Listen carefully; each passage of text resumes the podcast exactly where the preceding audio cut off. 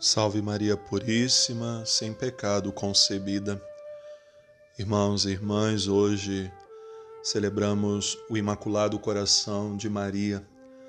Logo depois de termos celebrado a solenidade do Sagrado Coração de Jesus, a Igreja sabiamente nos leva hoje a contemplar esse outro coração, o coração de uma mãe que amou profundamente o seu filho um coração que foi formado para obedecer a Deus, um coração imaculado, sem mancha, sem pecado, de modo particular, sem o pecado que marca todos os seres humanos, que é o pecado da desobediência, o que nós chamamos pecado original.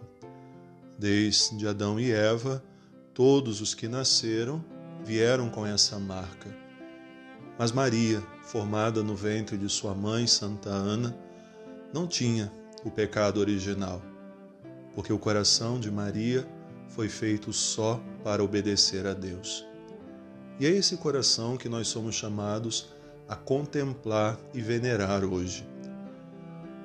Maria, quando foi apresentar Jesus no templo, o velho Simeão disse que o seu coração, mesmo imaculado, seria transpassado por uma espada. As dores de Maria por causa do filho, os sofrimentos que ela teve que enfrentar.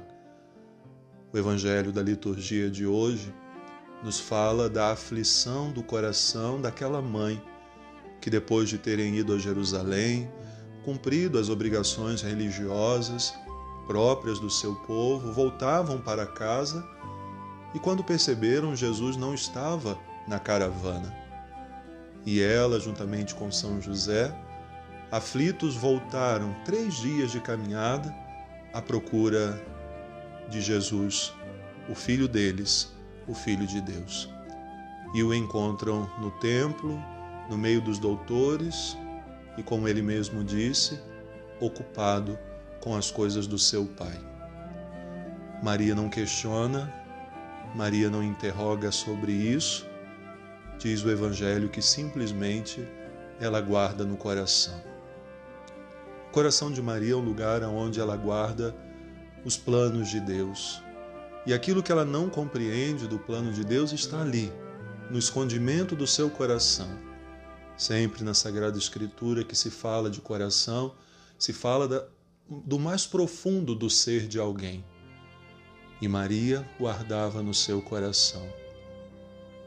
Diz que Jesus volta para casa, é obediente aos seus pais e ali ele vive por 18 anos, até que começa o seu ministério, a sua vida pública.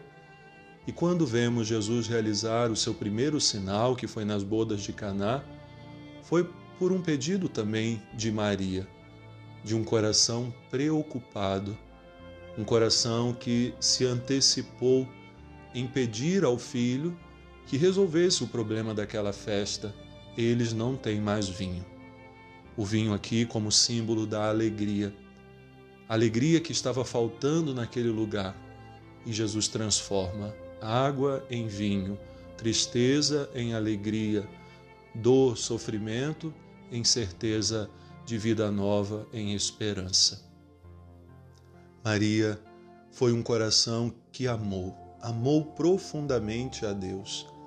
Ainda quando ela esteve na casa de Isabel, grávida, ela exulta de alegria no Senhor, como o profeta Isaías hoje fala também a nós, que a terra, quando tomar conhecimento da presença do Senhor, glorificará, cantará louvores e proclamará as maravilhas do Senhor, assim como Maria fez.